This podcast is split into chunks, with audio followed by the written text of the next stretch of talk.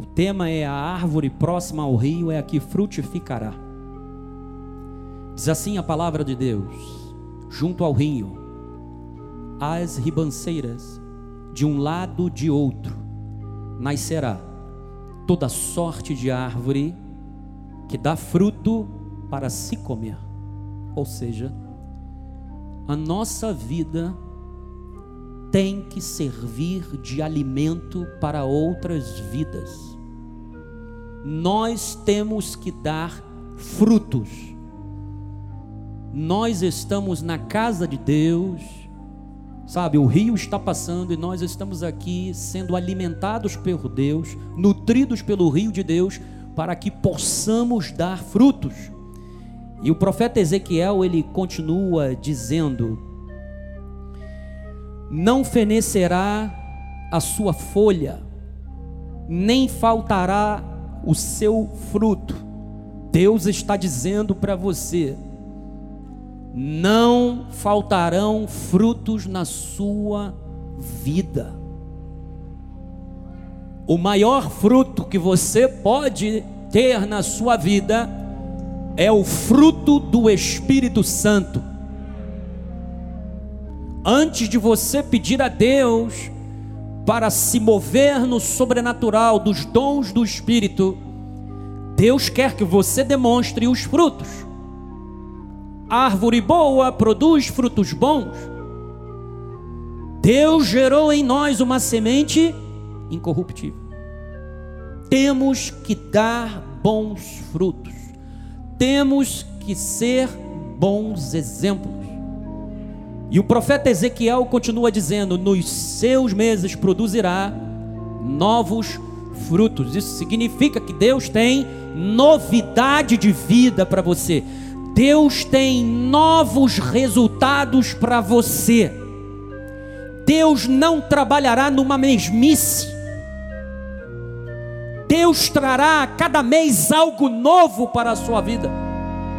Isto é água da vida, águas vivas do seu interior.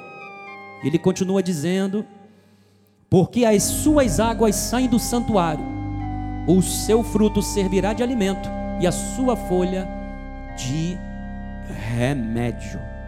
Vamos agora submeter a nossa mente à mente de Cristo.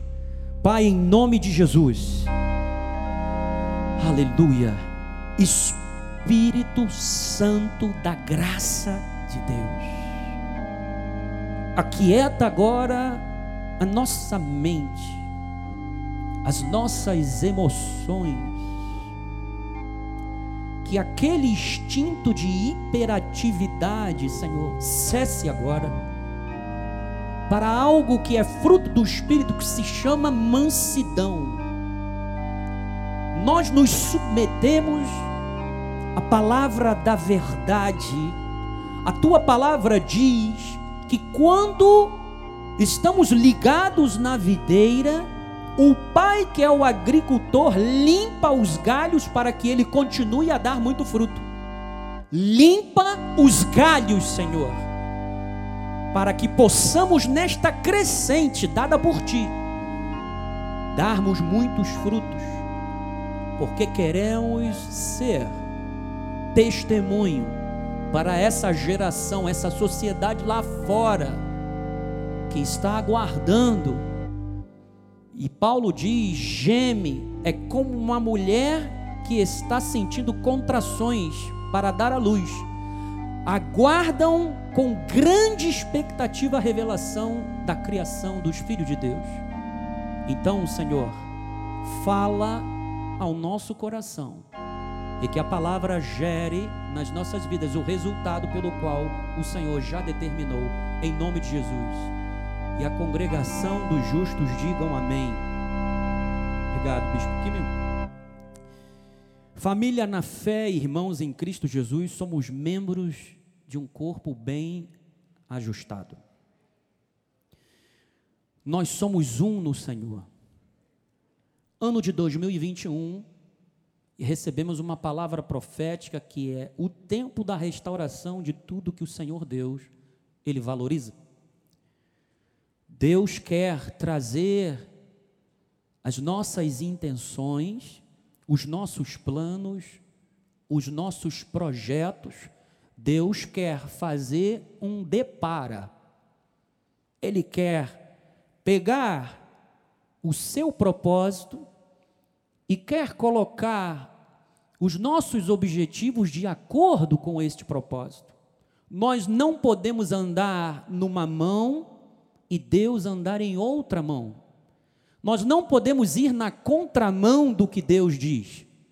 Esse ano de 2021 é um ano em que Deus, ele vem para mudar, para transformar primeiramente nós. Não adianta eu conhecer o pacto da graça de Deus de trás para frente, se este pacto não está vivo na minha vida. Se por onde eu andar, as pessoas, sem eu falar, não vejam graça de Deus na minha vida. Eu tenho dito que todos nós somos respostas de Deus a orações antigas. Nós somos uma geração em que Deus reconstrói, Deus restaura, Deus está alinhando a nossa vontade, Deus está quebrando o vaso e o está refazendo, por quê? Porque é o tesouro que habita em nós que é precioso. Nós temos que glorificar a Deus. Ele quer alinhar nossas intenções e planos à sua perfeita vontade. Agora, somente os justos que vivem pela fé vivenciarão a palavra profética. Somente quem anda pela fé. E quem não anda pela fé, bispo? Vai ver o rio passar não vai entrar dentro do rio, vai ficar com medo. Amado, não tenha medo de ser feliz. Bispo, tem várias cepas do vírus aí fora. Sim. Continue fazendo a sua parte. Use máscara. Use o álcool em gel. Não saia desnecessariamente de casa. Evite lugares onde há aglomerações. Por mais que você tente evitar, capaz de você passar por algum lugar que haverá uma aglomeração. Evite isso.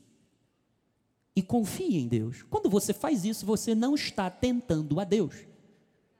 Não, eu sou nascido de Deus, Deus o guarda, o maligno não lhe toca, quer saber? Vou sair com tudo.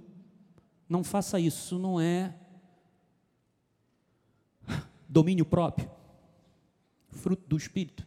Isso não é sábio, isso é tolice. Tentar a Deus não faz parte dos valores do cristão. Nós não tentamos a Deus porque nós já sabemos que Deus é capaz de fazer. Lembra de Jesus, quando foi tentado?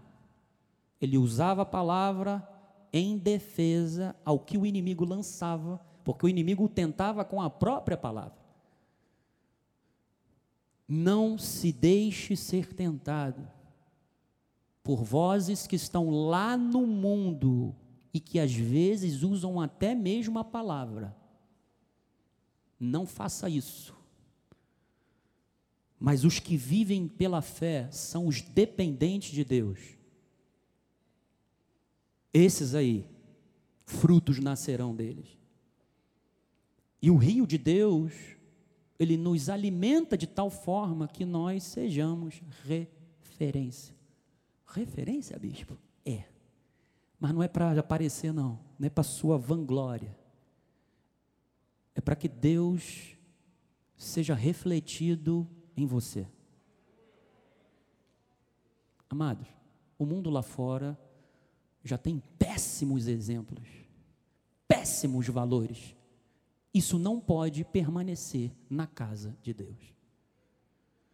Não é possível que um filho de Deus, com 30 anos de evangelho, continue com as mesmas atitudes de quando ele entrou para o evangelho. Não pode. Então, esse ano de 2021 é a oportunidade também para que essas vidas sejam restauradas. Mas também é a oportunidade do teu crescimento. Não importa o que está acontecendo lá fora. Eu não estou preso ao ciclo do mundo, eu vivo do mundo, mas eu não pertenço ao mundo. Eu vivo ao, preso ao mundo de Deus, ao mundo da palavra de Deus. Nós não estamos aqui, eu falei na segunda-feira, nós não estamos aqui para sermos manipulados por eles, pela grande mídia lá fora. Engraçado é que tem muita gente que fala sobre os cuidados, o distanciamento social, mas são os primeiros a quebrarem. São os primeiros a quebrarem. E, por favor, passe a ouvir mais o que o altar diz. Não confunda a palavra de Deus com o horóscopo. Hoje é dia 28. Deixa eu ver o que, que está dizendo o meu horóscopo. Porque tem crente que ainda faz isso. Ou olha o horóscopo, ou vive como se tivesse um horóscopo. Só abre a Bíblia para ver algo de especial. Deus não quer isso. O que, que Deus quer? Deus quer comunhão. Você veio aqui e um pastor de oração está diante de você. O que, que ele vai falar? Comunhão. Mas só sabe falar sobre isso, bicho. A partir da comunhão que nós temos com Deus, nós podemos vivenciar várias coisas de Deus na nossa vida. A vida de oração é essencial para o cristão. E graças a Deus, porque esse ministério, o apóstolo tem dito, entendeu isso. Nós tivemos uma jornada de fé e de oração onde Deus se manifestou de forma plena mas o povo veio. Porque ele disse que quando vocês me buscarem de todo o coração, vocês vão me encontrar. Então, cada culto que você tem é um encontro com Deus. Quando você chega na sua casa e quando você fecha a porta do teu quarto e você vai orar, é um encontro com Deus. Eu não posso me preparar, orar, louvar, bem dizer, sabe, sentir o Espírito Santo somente quando eu vou ao culto. Não. Isso tem que ser todos os dias. Porque a árvore que fica ali, ó, a ribanceira do rio, essa daí é que dará frutos. Então, amados, somente aquele que estiver ligado ao rio de vida de Deus dará frutos, ou seja, vai influenciar vidas. Eu vejo muita gente que fala: "Vamos mudar o mundo". Vamos influenciar vidas. Somos uma geração que vai transformar o mundo. O discurso é muito bom. Mas você vai lá olhar os frutos, principalmente vai numa rede social. Só não vale se horrorizar. As pessoas, ao invés de viverem a palavra de Deus, querem viver ideologias. Amado, Deus não tem parte com esse mundo. Ou somos de Deus, ou falamos a linguagem de Deus, ou vamos falar a linguagem do mundo. E Paulo deu uma aula em Gálatas 5 sobre vida na carne e vida no espírito. Se você se alimenta das coisas desse mundo, você vai estar fortificando e fortalecendo a tua carne. Se você anda pelo espírito, você vai fortificar o teu espírito. É muito claro o que Paulo fala. Então, frutos indicam crescimento espiritual. Ezequiel 47, 7 diz assim: vai lá, Joás, versículo 7. Cadê Joás? Tá bom, Jorge, vou vir aqui na minha Bíblia. Ah, é, mas aqui na TV não tá. Aqui não tá, Jorge. Beleza, vamos lá. Tendo eu voltado, eis que à margem do rio havia o que? Grande abundância de árvores. Isso significa que existem todos os tipos de árvores, mas todas elas precisam dar fruto. E ele continua dizendo: abundância de árvores, e de um lado e de outro, ou seja, só cresce quem está próximo do rio. Agora, a graça de Deus, somente a graça de Deus, pode nos dar esse condicionamento. Segunda de Pedro 3, 17 e 18. Bota lá, Joás. Segunda de Pedro 3, 17 e 18. Vós, pois, amados. O que que Pedro está falando? Prevenidos. Paulo está falando o seguinte: ninguém seja pego de surpresa. Isso por quê? Porque Deus não faz nada sem antes revelar a quem? Aos seus profetas. E você tem um profeta nesse ministério. Então você não pode ser pego de surpresa. Você não é pego desprevenidamente. Volta, Joás. Ah, botou lá? Grato. Conseguiu. Ele teve que rebutar ali aquele monitor. Não suceda que, aí ele diz: prevenidos como estáis, de antemão acautelai-vos.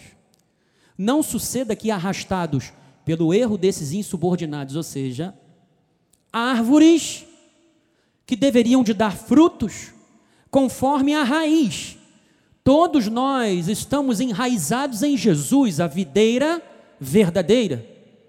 Então, o fruto que nós temos que dar é aquele que a raiz transmite de nutrientes para as nossas vidas.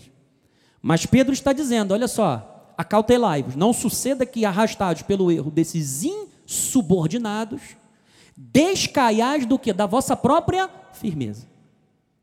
Então, significa que quando você dá ouvidos a um outro evangelho diferente que o da graça de Deus, Paulo disse em Gálatas que o cristão é capaz de ser o quê? Enfeitiçado, embruxado. E ele está dizendo: você pode descair da sua firmeza, ou seja, pode descair, decair da graça de Deus.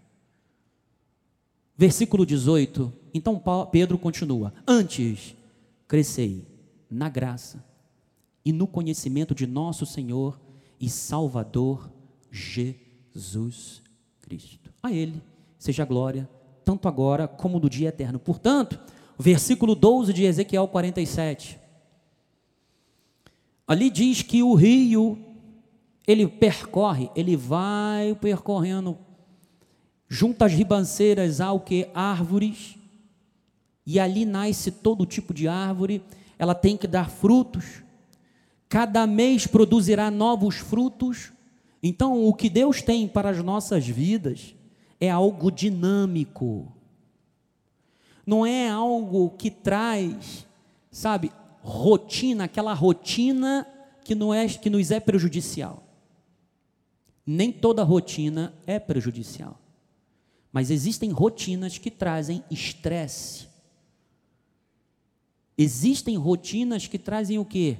Desgaste espiritual, emocional. Então, vamos entender aqui uma coisa: que árvores que dão frutos, elas são essenciais à vida. A Bíblia tem várias formas de nos educar. Ela trabalha em nossas mentes através de metáforas e de simbologias. Jesus falava por parábolas. Por isso que somente a palavra de Deus pode nos educar no que diz respeito à justiça que vem de Deus. Por quê? Porque a justiça de Deus nos é revelada através da palavra. O Espírito Santo nos dá entendimento de cada comparação que a palavra de Deus apresenta. Isso significa o quê? Que Deus quer o nosso crescimento espiritual. Eu quero falar sobre a palmeira. Quero falar um pouco sobre a tamareira. Salmos 92, 12. O justo Olha, é o justo. O justo florescerá como a palmeira. A palmeira ela é uma metáfora aos justos. E queria que você entendesse que a palmeira existem vários tipos de palmeira. Tem o coqueiro, tem a palmeira imperial, mas diz a palavra do Senhor que somente florescerá como palmeira quem é justo. Então vamos entender um pouquinho sobre justiça diante de Deus, como somos justificados. Romanos capítulo 5, versículo 18. Pois assim como por uma só ofensa veio o juízo sobre todos os homens para condenação, assim também por um só ato de justiça veio a graça de Deus, veio a graça sobre todos os homens para a justificação que dá vida. E aí eu quero dizer uma coisa para vocês. Gênesis não é uma fábula. Gênesis é literal. Por que, que eu estou falando isso dentro dessa mensagem? Porque, ultimamente, alguns que se deixaram levar por um método de interpretação bíblica, que nós chamamos de liberalismo teológico, vem tentando desqualificar a palavra de Deus, vem tentando descaracterizar a palavra de Deus como palavra de Deus. Então, amado, o que, que a gente começa a compreender? que alguns estão tentando dizer que a Bíblia não é confiável. A Bíblia é confiável. Quando as pessoas falam que, por exemplo, os dias eram alegorias, quando você começa muito a alegorizar aquilo que Deus faz, espiritualmente, eu quero dizer uma coisa para você. Gênesis não é um tratado de processos físicos e químicos. A Bíblia, ela é um livro, em primeiro lugar, de fé. Ela não é um tratado científico. É claro que cientificamente podemos reconhecer algo, mas a Bíblia veio antes. Eu sei que as pessoas absorveram um pouco isso de Kant sabe? Do seu idealismo transcendental, mas as pessoas transformaram, por exemplo, Gênesis num mito inspirado. O que é um mito inspirado? Que Deus não quis comunicar fatos, mas Deus quis apenas revelar uma verdade religiosa. São aqueles que dizem que a palavra de Deus não é a palavra de Deus, ela contém a palavra de Deus.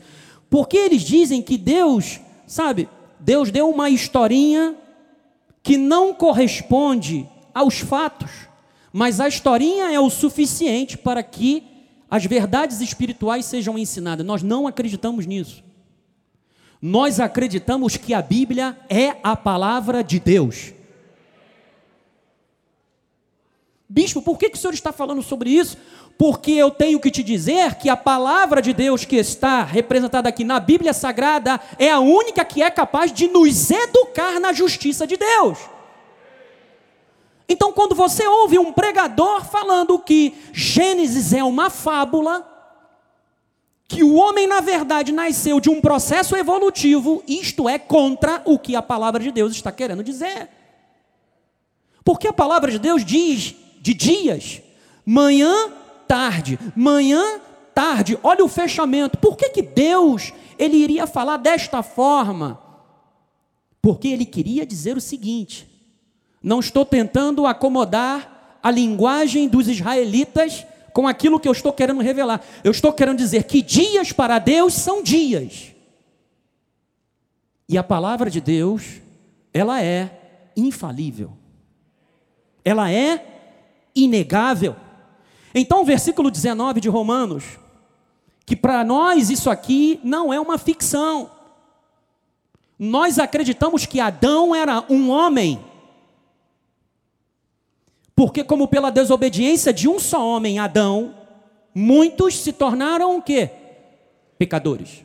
Assim também por meio da obediência de um só, Jesus Cristo, muitos se tornarão o quê? Justos. Por que, que eu estou falando sobre isso? Porque você precisa entender que o nosso Deus é um Deus de milagres. Quando você começa a dar crédito muito ao que a ciência está dizendo, porque a ciência não sabe explicar o que é milagre. Ciência não tem como definir um nascimento virginal. Ciência não tem como definir como um jovem que cai do terceiro andar, quebra o pescoço e de repente Paulo vai lá, ora e ele ressuscita. Ciência não tem como definir isso, mas o meu Deus é um Deus de milagres, porque eu chego a Deus não pelo conhecimento científico, eu chego a Deus pelo conhecimento revelado na palavra de Deus. Porque o homem espiritual, ele compara coisas espirituais com espirituais. E por favor, nós aqui, e o que eu estou falando, não nega em nada o valor da ciência. Nós não somos negacionistas, mas nós não vamos admitir, como o liberalismo teológico tem tentado fazer, usar a ciência para explicar Deus. Por favor, amado. Eu fico com Romanos 1, 16 que eu não me envergonho do Evangelho, porque ele é o poder de Deus para a salvação de todo o que crê, primeiro do judeu, do judeu, depois do gentio. E aí Paulo diz no versículo 17: a justiça de Deus se revela no Evangelho, de fé em fé. Por isso ele disse: o meu justo viverá pela fé. Deus quer que você viva pela fé. Não estou dizendo que temos que ser ignorantes, temos que ser simples como a pomba, astutos como a serpente. Isto é sabedoria do Altíssimo. Nós não nos apoiamos em filosofia humana. Essa escola kantiana que tenta explicar sabe, os processos da fé com processos físicos e químicos, nós estamos de fora disso. Nós entendemos uma coisa que a boa semente cai como terra fértil no nosso coração. E diz a palavra de Deus que ela tem um crescimento dado por Deus. Isso é porque Paulo disse que a vida do justo, ele vai tendo um crescimento como a luz da aurora. Ela brilha um dia, amanhã ela está brilhando mais e mais e mais e mais até ser dia perfeito. Isto é crescer na graça e no conhecimento daquele que pertence à honra, à glória, ao império, domínio e à majestade para todo sempre. Seja Deus verdadeiro, mentiroso todo homem. Tudo aquilo que vai contra a palavra de Deus tem que ser rechaçado, amado. Essa coisa de Kant de dizer que nós não precisamos de Deus para entender aquele que é o ser supremo. Isso é uma falácia humana. Romanos 3,10, como está escrito, não há justo, nenhum sequer, não há quem entenda, não há quem busque a Deus, todos se extraviaram, a uma se fizeram o que? Inúteis. O pecado nos tornou o que? Inúteis. Isso é o que o pecado traz na vida das pessoas: inutilidade. Amados, o pecado não pode mais nos inutilizar. Nós estamos debaixo da graça. E com isto o pecado não terá domínio sobre vós. Nós agora servimos ao espírito de vida, não mais o espírito da morte, da condenação, do julgo da lei. Então, segunda de Timóteo 3:16. Olha só. Amo esse versículo. Toda vez que o bispo Sérgio ou o apóstolo primeiramente traz esse versículo, eu me regozijo em Deus. Isso é fruto. Toda a escritura. Agora você entende por que, que eu falei sobre Gênesis. Sobre a inerrância da Bíblia Sagrada. Toda a escritura é inspirada por Deus e útil.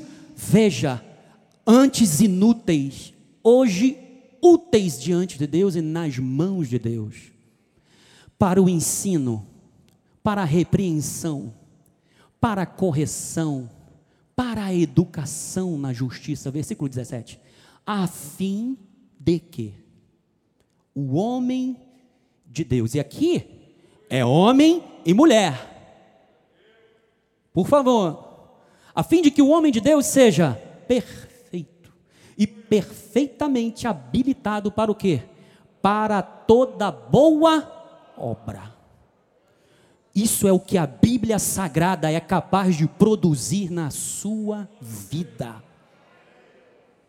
O que está registrado aqui é para que eu e você saibamos como viver viver a vida corretamente, viver a vida com intensidade, viver a vida com sentido de existência, vivermos a vida sabendo que há um propósito e viver em busca desse propósito é muito maior do que qualquer coisa aqui nessa terra. Através da revelação da palavra de Deus, entendemos que a justiça de Deus é mediante a fé. Porque Cristo é o nosso justificador. Romanos 3:21, mas agora sem lei se manifestou a justiça de Deus, testemunhada pela lei, pelos profetas. Justiça de Deus mediante a fé em Jesus Cristo. Para que todos, e sobre todos os que creem, está vendo? Lembra que os justos aqui florescerão como a palmeira. Quem é o justo? É aquele que foi justificado por Cristo pela fé. Quem foi justificado pela fé? É aquele que crê. Porque não há distinção. 23. Pois todos pecaram e carecem da glória de Deus. 24. Sendo justificados gratuitamente por sua graça, mediante a redenção que há em Cristo Jesus. Se você não acredita que a, que a criação foi literal, você não pode, você não vai conseguir acreditar nisso daqui. Não tem como, porque a Bíblia ela é única de Gênesis a Apocalipse.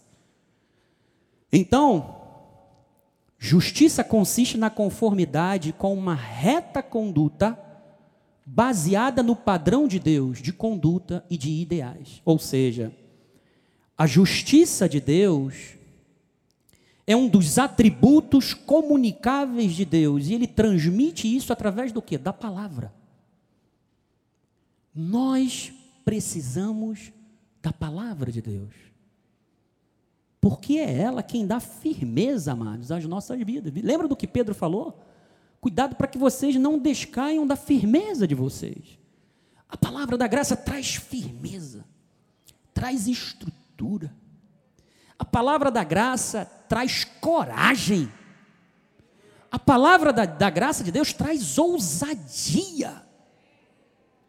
Então, agora, dando continuidade nessa comparação da vida do justo, entendemos o que é justificação, quem é o nosso justificador. O desenvolvimento do justo, ele é semelhante a uma palmeira. Palmeira do hebraico é tamar. Tamar significa palmeira ou tamareira.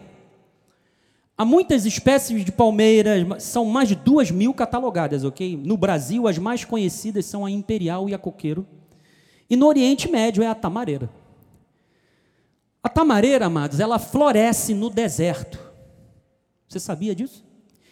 E ela dá os seus frutos mesmo sob grandes dificuldades. Então, Salmo 92, 12. Volta, Joás, por gentileza.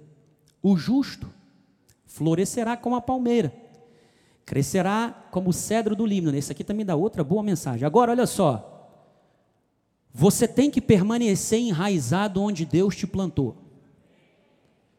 Plantados na casa do Senhor, florescerão nos átrios do nosso Deus. E aí, amados, a tamareira ela pode alcançar até 30 metros de altura. A imperial vai até a 40. No seu local de origem. Existem muitos irmãos que gostam de pular de igreja em igreja, né? Hoje estão aqui, amanhã estão ali. O vento sopra e ele balança para lá e para cá. Enfim, tem irmãos que gostam de pular de igreja em igreja. Nunca vai ter o crescimento que Deus estabeleceu para ela. Estão fora dos seus locais de origem. Ela pode crescer em outros lugares, mas ela nunca vai alcançar a sua altura máxima como ela poderia alcançar na sua própria região. Plantados na casa do Senhor, o que, que acontecerá? Florescerão nos átrios do nosso Deus. Deus te plantou aqui, é aqui que você tem que ficar. É aqui que você terá o teu crescimento. É aqui que você vai alcançar a amplitude, a medida que Deus estipulou para a sua vida, você atingirá o seu potencial aqui, amados. Então, mostra aí, Joás, por gentileza. Olha lá, a tamareira de Israel. Olha o tamanho. Olha lá o tamanho. Lembra quando Jesus entrou em, em Jerusalém? Num burrinho? Eram folhas de palmeiras que estavam no caminho dele. Nós estamos aqui para preparar o retorno de Jesus. Nós estamos pregando o Evangelho até que ele volte. Nós somos como essas palmeiras aqui, amado. Então, crescimento e desenvolvimento vem com um tempo de comunhão com Deus. Vem com os irmãos, Mateus 5, 14, 16, e aí eu digo para você: você tem que ser uma referência como essa palmeira. Vós sois a luz do mundo. Não se pode esconder a cidade edificada sobre um monte. Nem se acende uma candeia para colocá-la debaixo do alqueire. Mas no velador e alumia todos os que se encontram se encontram na casa. 16. Assim brilhe também a vossa luz diante dos homens. Agora olha só o objetivo não é autopromoção, ok?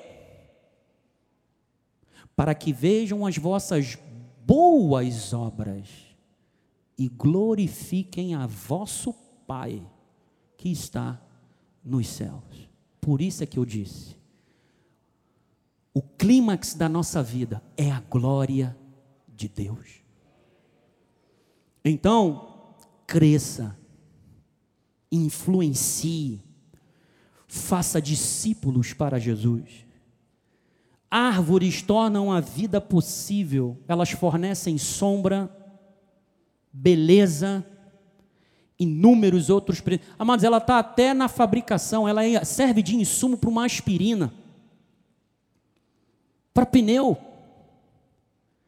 As palmeiras se destacam pela sua altura e a sua beleza, elas chamam a atenção, amado são muito usada, usadas no paisagismo, porque elas enfeitam os ambientes mais hostis. Bota aí, Joás.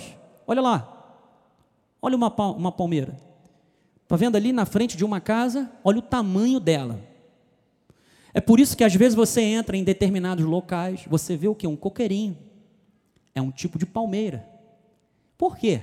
A palmeira, ela traz beleza ao ambiente. Às vezes você não consegue fazer uma reforma daquelas, aí mas você vai lá, começa a colocar umas plantinhas, coloca uma palmeirinha, e o ambiente vira outro. Se transforma. É assim que Cristo faz na nossa vida e através da nossa vida. Jesus quer transformar vidas. Ele quer restaurar ambientes, ele quer restaurar casas, ele quer restaurar famílias. Por isso que nós temos que ser uma referência. E outro detalhe especial é que, por se destacar pela sua altura ela serve de referência para viajantes cansados. Bota aí, Joás, por favor. Você está vendo aquilo ali? É no Peru. Isso aqui é um oásis. Tem palmeira ali. Amados, ao avistar uma palmeira, qualquer uma pessoa que esteja num deserto sabe que ali próximo tem um córrego de águas. É assim que nós temos que ser. As pessoas têm que olhar para você, aquelas pessoas que estão com sede, que estão aflitas, sabe, que estão com o sol, o calor estonteante, porque você sabe muito bem que no deserto o calor causa vertigem, desidratação. Então existem famílias que estão com vertigens, muitos estão com uma visão errada de Deus. Não acreditam que Deus é um Deus de graça. Não acreditam que o nosso Deus ele é rico em perdoar. E nós temos que ser essa palmeira. As pessoas têm que olhar para nós e nós temos que ter uma palavra para elas. Não, isso aí eu deixo para o apóstolo, sabe? Esse negócio de dar uma palavra não é comigo, amado. As pessoas estão te observando. Na época de pandemia, então, as pessoas estão te observando. Então, vamos fazer o seguinte. Vamos, assim, parar de observar pessoas no intuito de julgar. Antes, vamos cuidar da nossa vida com Deus para que essas vidas olhem para nós e nos veem como um oásis. Vamos parar com o pré-julgamento. E por que, que isso acontece? As mídias estão fomentando muito isso, a cultura do cancelamento. Eu não concordo com o que ele está falando. Aí começa a cultura do cancelamento. Vamos cancelar, vamos cancelar, vamos, vamos cancelar, vamos cancelar. Amado, o mundo não é parâmetro para nós de conduta, de ética, de moral. A Bíblia sim é. Então, nós não estamos aqui para enfiar o dedo no olho das pessoas. Você acabou de ler que a palavra educa, corrige, orienta. E a palavra de Deus diz que em Isaías 58, 11, Joás, tu, tu tem aí a versão King James que eu coloquei? Isso. Eu botei a versão da King James que é tremenda. Irahué, por favor, não é Ieoa, é Irahué. Será o teu guia continuamente. E o que mais ele falar, fará? E te assegurará a Fala, amado, e a te, te assegurará o que há? Você está com medo de ser feliz, amado. Por favor. Não sou eu quem estou falando. Aí, tá bom, Iavé. É Iavé. É Cristo quem está falando. Será o teu guia continuamente e te assegurará a fartura, mesmo em terra árida. Ele revigorará os teus e tu serás como um jardim regado, como uma fonte generosa e borbulhante, cujas águas nunca se esgotam. A palmeira depende de Deus continuamente. Então, Jesus fez algo maravilhoso ele nos ensinou que a oração traz unidade. João 15, 5 a 8. Quanto mais nós oramos a Deus, quanto mais oramos em congregação, mais unidos nos tornaremos. Eu sou a videira, vós os ramos, quem permanece em mim e eu nele, esse dá, ó, muito fruto. Porque sem mim nada podeis fazer. Próximo. Se alguém não permanecer em mim, e aqui trata-se do joio, será lançado fora a semelhança do ramo e secará. E o apanharão, lançam no fogo e queimam. Se permanecerdes em mim, e a minha palavra, que não é fábula, não é uma linguagem, sabe, divina para acomodar a revelação de Deus. Não, não, não, não, não, não. E as minhas palavras permanecerem em vós, pedireis o que quiserdes. Não sou eu quem estou falando. É Jesus quem está falando. Vale a pena orar, irmãos.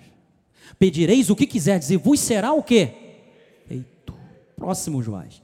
Nisto é o quê? Agora, por que que quando você pede algo, olha a restauração de Deus para as nossas vidas. É o alinhamento da nossa vontade a dele. Nisto é glorificado meu Pai. Você está orando por uma coisa, não está vindo. Isso daí vai resultar na glória de Deus? Ih, bispo, fiquei na dúvida. Então, pede, ori pede orientação a Deus. Por que, amados? Porque Deus ele coloca em nós o desejo, a vontade dele nas nossas vidas. Então a minha vontade está diante da vontade dele. É uma coisa só. Então aquele que se ajunta ao Senhor e é um espírito com ele é só porque a presença de Deus está na minha vida? Não. Tem que ter unidade também o quê? De projetos, de planos, de futuro, de caminho. E ele disse: assim vos tornareis o quê? Meus discípulos, vocês darão muito fruto. A comunhão com Deus nos dá resistência, amado, cria rigidez. A palmeira nos ensina o que é resiliência. Resiliente, segundo o dicionário, é aquilo que é capaz de retomar a sua forma original depois de sofrer impacto ou deformação. Que tem elasticidade. No sentido figurado, é o que tem a capacidade de, de recuperar-se após um revés ou de superar situações de crise, adversidade ou infortúnio. O cristão que anda na graça, ele é resiliente. Ele é maduro, ele não é aquela criança espiritual que fica batendo o pé diante de Deus e diz: Se você não me der, eu vou rasgar essa Bíblia toda.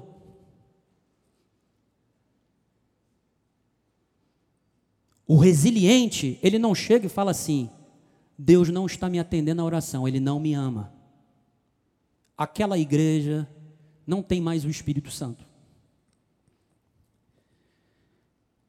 O cristão maduro, que é nutrido pelo rio da graça de Deus, ele é resiliente, ele tem a capacidade de, mesmo diante de um não de Deus, ele entender que a vontade de Deus é melhor do que a dele. E às vezes dói, amado. Quantas vezes eu e a minha esposa nós tentamos gravidez? Cinco anos. Você já pensou se a cada insucesso eu chegasse e falasse: Ô oh Deus, alô, e aí? Tu não está nem aí para mim? Tem crente que tem a ousadia de fazer isso. Bota a mão na cintura e reclama com Deus. Cinco anos Sendo que no terceiro ano, é, do terceiro para o quarto ano, quando a minha esposa estava grávida, o apóstolo tinha dado aqui a, a notícia, e ela perdeu o bebê. Você não tem noção do que nós já passamos, só a nossa família sabe. A bispa Ana sabe, bispo Sérgio sabe, o apóstolo, a bispa, bispa Rosana. E você não sabe quando é, nós sabíamos que a minha esposa tinha que fazer uma curetagem e nós viemos fazer um culto de ações de graça aqui na segunda-feira. Você pensa o quê? Que nós chegamos ali, eu tudo posso naquele que me fortalece. Estou bem. Muitas lágrimas foram derramadas antes de descer, mas nós, nas lágrimas, falamos: Senhor, tudo está debaixo do teu conhecimento. A tua vontade em nossas vidas prevalece.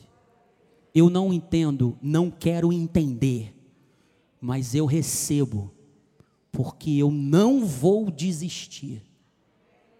E aí, quando eu levei a minha esposa lá, a perinatal da Laranjeira, para fazer a curetagem, quando eu estava saindo da curetagem, estourou o, o, o alternador do meu carro, eu falei, ah, era só o que me faltava. E eu tive que comprar um alternador. Quase que fiquei na Avenida Brasil lotada com engarrafamento, parado, e eu não podia desligar o carro, porque senão o carro não ia ligar. O irmão Valdomero falou: Bispo, vem correndo para cá. E a luz da bateria acesa direto. Quem entende sabe. Mas eu, quando terminei antes de sair da perinatal, eu virei para Deus com muita lágrima, eu falei: Senhor, eu não volto aqui e não sairei daqui sem o meu bebê na minha mão. Quando eu voltei para lá, minha esposa estava para ter bebê, Agatha nasceu. Eu falei: Senhor, tu és fiel. Mas aí minha filha acaba de ser consagrada. E aí vem uma infecção, uma mentira de Satanás. E eu não entendi por que, que a minha filha sofreu como sofreu. Nós sofremos. Minha filha sofreu uma pulsão lombar. Você sabe o que é isso? Na coluna? Enfiar uma seringa desse tamanho e tirar um licor da coluna de um bebê para identificar se era meningite ou não, e depois se era bacteriana ou viral. Irmãos, você não tem noção do quanto o Espírito Santo nos torna resilientes. Eu poderia ter falado, apóstolo, não quero mais fazer culto de oração. Não quero. Eu sou o ministro de oração. Olha o que, que eu estou passando. Bota outro no meu lugar. Prefiro ficar na parte administrativa. Mas eu não abri mão daquilo que Deus havia me dado. Eu não virei as costas. Eu falei, Senhor, tem que ter algum motivo nisso daqui. E o motivo é a glória de Deus. É a única explicação que eu tenho. E a minha filha é um bebê super ativo. Ninguém conseguiu diagnosticar se era meningite, bacteriana, viral, se era uma infecção urinária, porque milagrosamente sumiu toda a infecção nela. E até hoje, amados, sempre quando eu olho para minha filha de manhã cedo, eu choro de gratidão a Deus.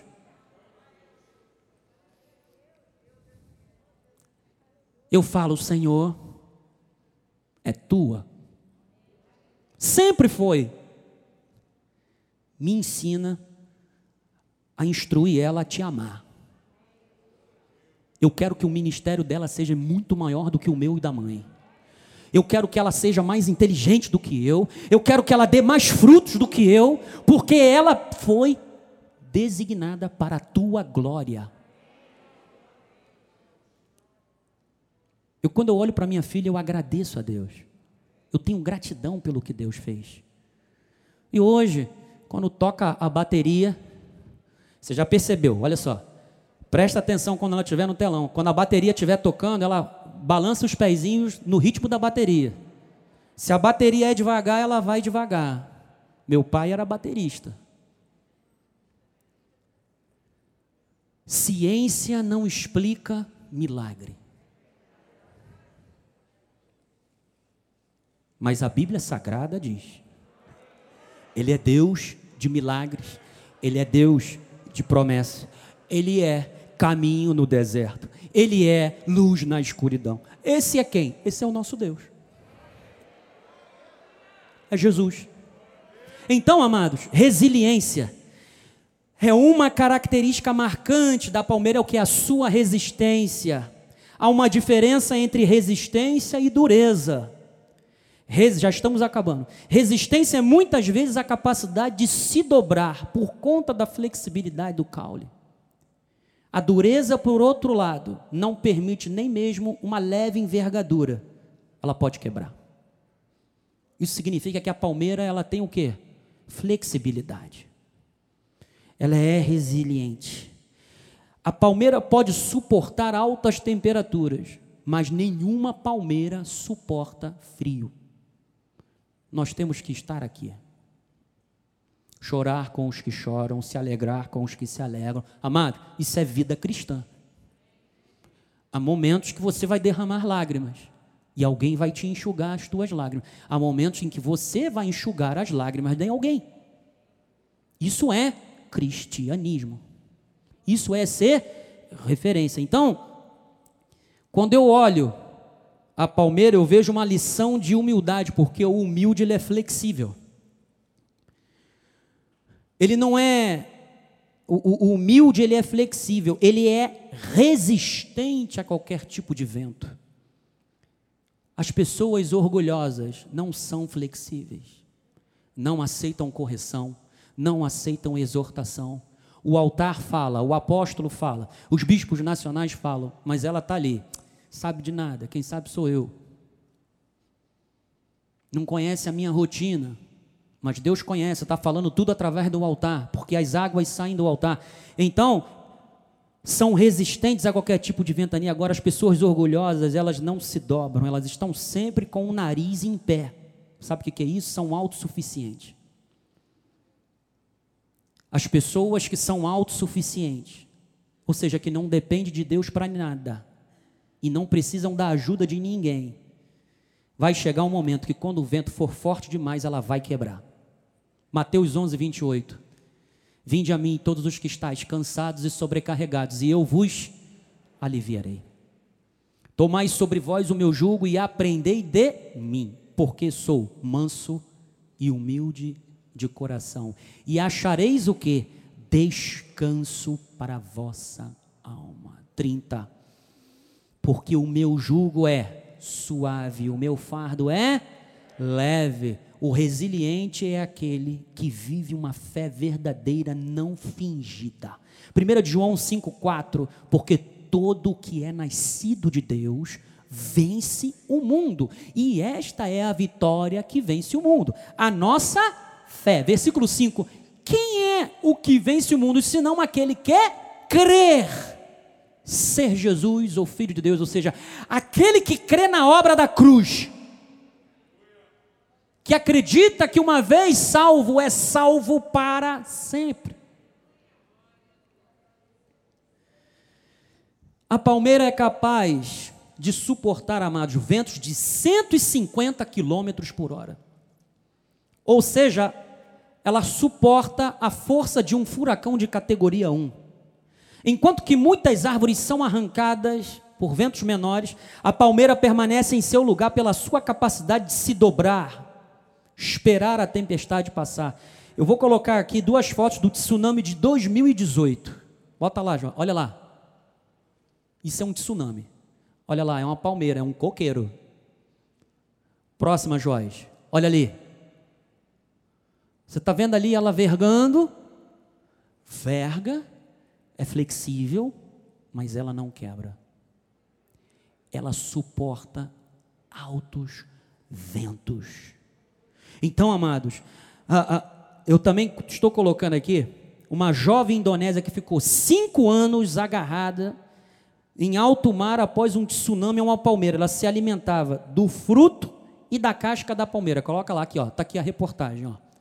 Indonésia passa cinco dias agarrada à palmeira no mar. Uma vítima dos tsunamis da província da Indonésia, de Aceh, sobreviveu cinco dias agarradas ao tronco de uma palmeira em alto mar, antes de ser resgatada por um barco pequeno. Melawat, de 23 anos de idade, viu sua casa destruída pelas gigantescas ondas. É isso daqui que nós temos que ser para as pessoas que estão lá fora nesse tsunami. Palmeira é refúgio, é segurança, é estabilidade, é fruto para se dar de comer. Então, o Salmo 92, 14, coloca lá, Joás, na velhice. Você sabia que quanto mais o tempo da palmeira, mais ela dá fruto? Quero dizer, os irmãos que já estão de cabelos brancos aqui, que já estão indo, sabe, para terceira e melhor idade, na velhice darão ainda frutos, serão cheios de seiva e de verdor. Eu recebo isso em nome de Jesus. Versículo 15: para o que? Anunciar que o Senhor é reto. Ele é a minha rocha e nele não há o que? Injustiça. Amados, os cachos de flores, nós temos que frutificar, temos que florescer. Os cachos de flores da tamareira se transformam em cachos de frutos bem doces. E aí dizem que quanto mais salgado o solo, mais doce é a fruta. E que isso é uma espécie de fenômeno de proteção natural. Cada cacho pode produzir centenas de frutos, dependendo da idade, amado. Quanto mais os dias e o tempo, os anos passam, mais você dará fruto. Lembra do que a palavra disse? Darão novos frutos, mês a mês. E aí tem um ditado árabe que diz: quem planta tâmaras não colhe tâmaras. Esse ditado já está ultrapassado. Com a, a tecnologia hoje que nós temos, antigamente uma tamareira levava de 80 a 100 anos para produzir os primeiros frutos.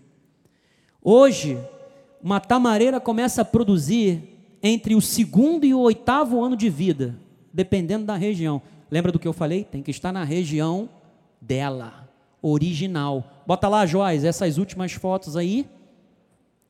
Olha lá, olha o fruto da tamareira. Você sabe que aquilo ali? Tâmara. Quem já comeu tâmaras aqui? No Natal é uma beleza, né? Olha só os frutos que ela dá. A nossa vida tem que ser assim. É assim. Você entendeu por que, que o salmista comparou a vida do justo com a da tamareira? Amados, isso é possível na nossa vida. Próximo Joás, coloca o próximo. Olha lá, tam, olha, tâmara. Nossa, me deu água na boca. Isso é uma delícia, mano.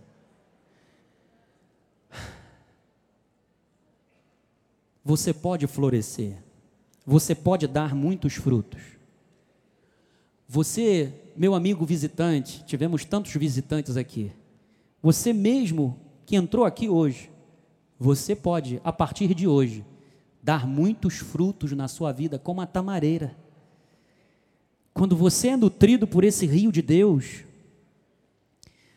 quando você tem comunhão com Deus, quando você tem essa comunhão com os irmãos da igreja, Deus nos dará a resistência de que precisamos para vencer os piores ventos da vida, não importa qual seja a tsunami. Não importa. Joás, tem uma aí, uma fotinha que faltou, não foi? Depois daquela de 2018. Coloca aí. Vocês lembram do tsunami de 2004? Vê se eu coloquei para você aí, Joás. Eu não lembro. Eu acho que coloquei sim. Não, não. Possa. Isso, vai na ordem. Vai na ordem. Aí. Lembra daquele tsunami de 2004? Lembram do filme Tsunami? Olha ali, ó. Tudo aquilo ali foi destruído. O que, que é aquilo que está em pé ali? Palmeira. Eu e você, quando nos alimentamos do rio, o rio está fluindo. Deus nos dá resiliência, Deus nos dá capacidade. O vento sopra. Podemos dobrar para cá, dobrar para lá, pensam que a gente vai quebrar, mas nós não vamos quebrar. Pode cair tudo ao redor, pode se desmoronar todo tipo de, de empreendimento, mas a palmeira ela permanece de pé, ela está firme lá, amado. Então, nós precisamos deste rio de vida, ele nos condicionará a uma vida de frutos. Quando nós nos alimentamos de Cristo, também damos de alimento, porque nós temos o fruto dele na nossa vida, é o fruto do Espírito. Então floresça aqui, Deus te plantou aqui, é do santuário que as águas fluem trazendo vida por onde quer que elas passem. Para encerrar, Salmo primeiro, na velha, Salmo primeiro, Joás, lá para o final, isso, final. Aí, Joás, feliz, abençoado, bem-aventurado é o homem que não anda no conselho dos ímpios, não se detém no caminho dos pecadores, nem se assenta na roda dos escarnecedores. Você tem tomado conselho com quem? Com quem você se senta para abrir a sua vida? Cuidado, muito cuidado. Porque às vezes você pode estar se assentando com escarnecedores. Sabe o que são escarnecedores? São pessoas que zombam de Deus, que zombam da tua fé, e você se assenta com elas para comer. Sabe por que, que o salmista está usando isso? Porque na cultura judaica, sentar para uma refeição era algo sagrado. O judeu não colocava qualquer um na sua casa, não. Quem que você está abrindo a sua vida? Cuidado, pode ser um escarnecedor. Mas quando você anda segundo a palavra de Deus, não toma conselho com o mundo, versículo 2. Antes o seu prazer está na lei do e na sua lei medita de dia e de versículo 3. Ele é como árvore plantada junto à corrente de águas, que no devido tempo, para cada mês um novo fruto, dá o seu fruto. Lembre-se que a sua folha não vai fenecer, não vai secar, cuja folhagem não murcha, e tudo que ele faz será bem sucedido. Essa é a proposta de Deus para as nossas vidas, amém? Assim seja, essa é a vontade do Pai.